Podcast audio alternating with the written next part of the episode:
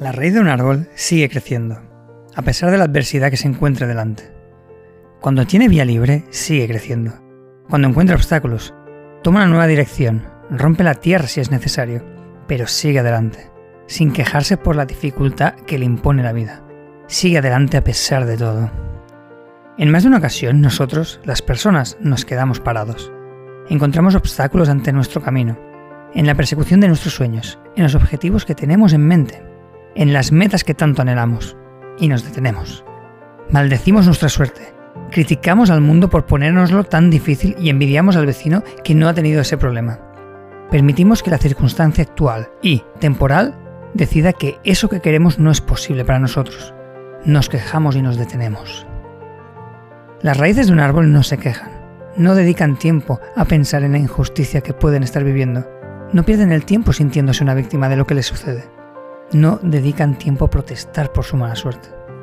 Las raíces de los árboles siguen creciendo, crecen sin parar, siguen creciendo hasta que se encuentran un obstáculo y cuando encuentran ese obstáculo no se detienen, siguen creciendo, rodean el obstáculo, cambian de dirección.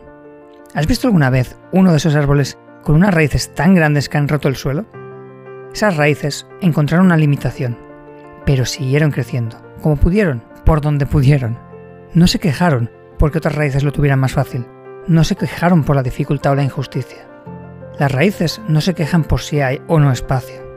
No critican a la sociedad por su mala fortuna. No se quedan paradas por tener un obstáculo delante. Siguen creciendo, hasta romper el mismo suelo. Deberíamos ser más como esas raíces que, sin conocer su mala fortuna o injusticia, siguen creciendo, sin plantearse nada más. Al final, lo que nos frena no es el mismo obstáculo, es nuestra actitud.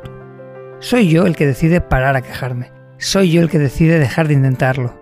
Soy yo el que dedica toda su atención al obstáculo en vez del crecimiento que aún puedo tener. El obstáculo no es nada más que un desvío en el camino. Y, en la mayoría de las ocasiones, esa desgracia o falta de fortuna no es nada más que un regalo disfrazado de obstáculo. De ese problema, en la mayoría de los casos, puedo aprender algo que desconocía puedo desarrollar una habilidad necesaria para lograr aquello que anhelo. Puedo encontrar un nuevo camino inesperado. Personalmente, viví una situación de este estilo a nivel profesional. Un momento duro en el que, donde trabajaba, decidieron que mi perfil ya no era útil como antes y dejaron de contar conmigo. Y me podría haber quedado ahí, enganchado, maldiciendo mi poca fortuna, sintiéndome herido por no sentirme valorado, odiando y quejándome del centro por quitarme ese espacio. O podría haber sentido que era un fracasado, que la situación era demasiado grande para mí, que era una víctima que sufría las inclemencias de la diosa fortuna. Esa situación tenía algo preparado para mí si estaba dispuesto a buscarlo. En ese momento fui consciente que no podía depender de otros para atraer clientes, que no podía esperar pasivamente a que viniesen, que no podía depender de la buena fe de otros para tener o no trabajo.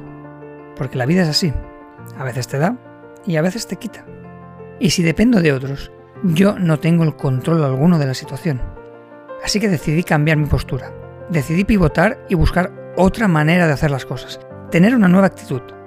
Decidí que no iba a depender de otros, sino que iba yo a generar mis clientes, mis proyectos. Lo que parecía una desgracia o un giro negativo de las circunstancias para mí, se convirtió en el empuje que necesitaba para salir de la zona de confort y empezar a crear cosas. Me ayudó a lanzarme, a buscar opciones donde antes no veía o no quería ver ese malestar me ayudó a moverme en otra dirección.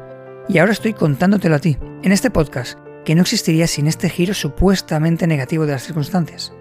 Y no puedo sentirme más orgulloso de ello, porque eso suele pasar ante estas situaciones que son, en realidad, regalos disfrazados de obstáculos.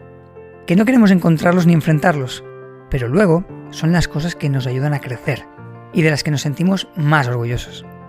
¿Cómo cambiaría nuestra perspectiva si cada vez que nos encontramos con una situación de estas, en vez de quejarnos, nos centrásemos en todo lo que podemos sacar de positivo.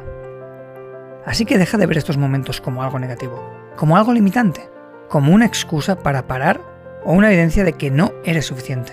No, míralos desde una nueva perspectiva. Son elementos inevitables, porque siempre van a estar presentes, de una forma u otra. No es una desgracia que estás viviendo, sino que es un elemento indispensable en el proceso de crecimiento que estás viviendo.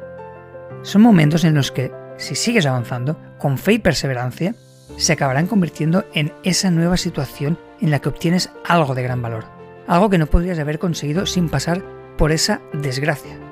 A partir de ahora, pregúntate qué puedes sacar de esa supuesta desgracia y sigue adelante. Esa situación puede ser la semilla de un nuevo lugar o un nuevo destino.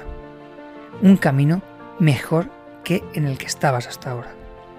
Sé como esas raíces que no se quejan, que no buscan excusas, simplemente sigue empujando, sigue creciendo. No bajas los brazos, sigue creciendo, no te rindas, sigue creciendo. Puedes dejar que la situación te frene, puedes dejar que la situación decida tu camino y destino, o puedes decidir seguir creciendo, buscar una alternativa, no quedarte anclado en ese punto y buscar un camino por el cual seguir creciendo. La vida te va a poner obstáculos, situaciones que son injustas y dolorosas, pero eres tú quien decide si eso te detiene o si es simplemente un paso más que te ayuda a crecer en otra dirección. Recuerda, tú decides si ese obstáculo es el final del camino o es el principio de uno todavía mejor.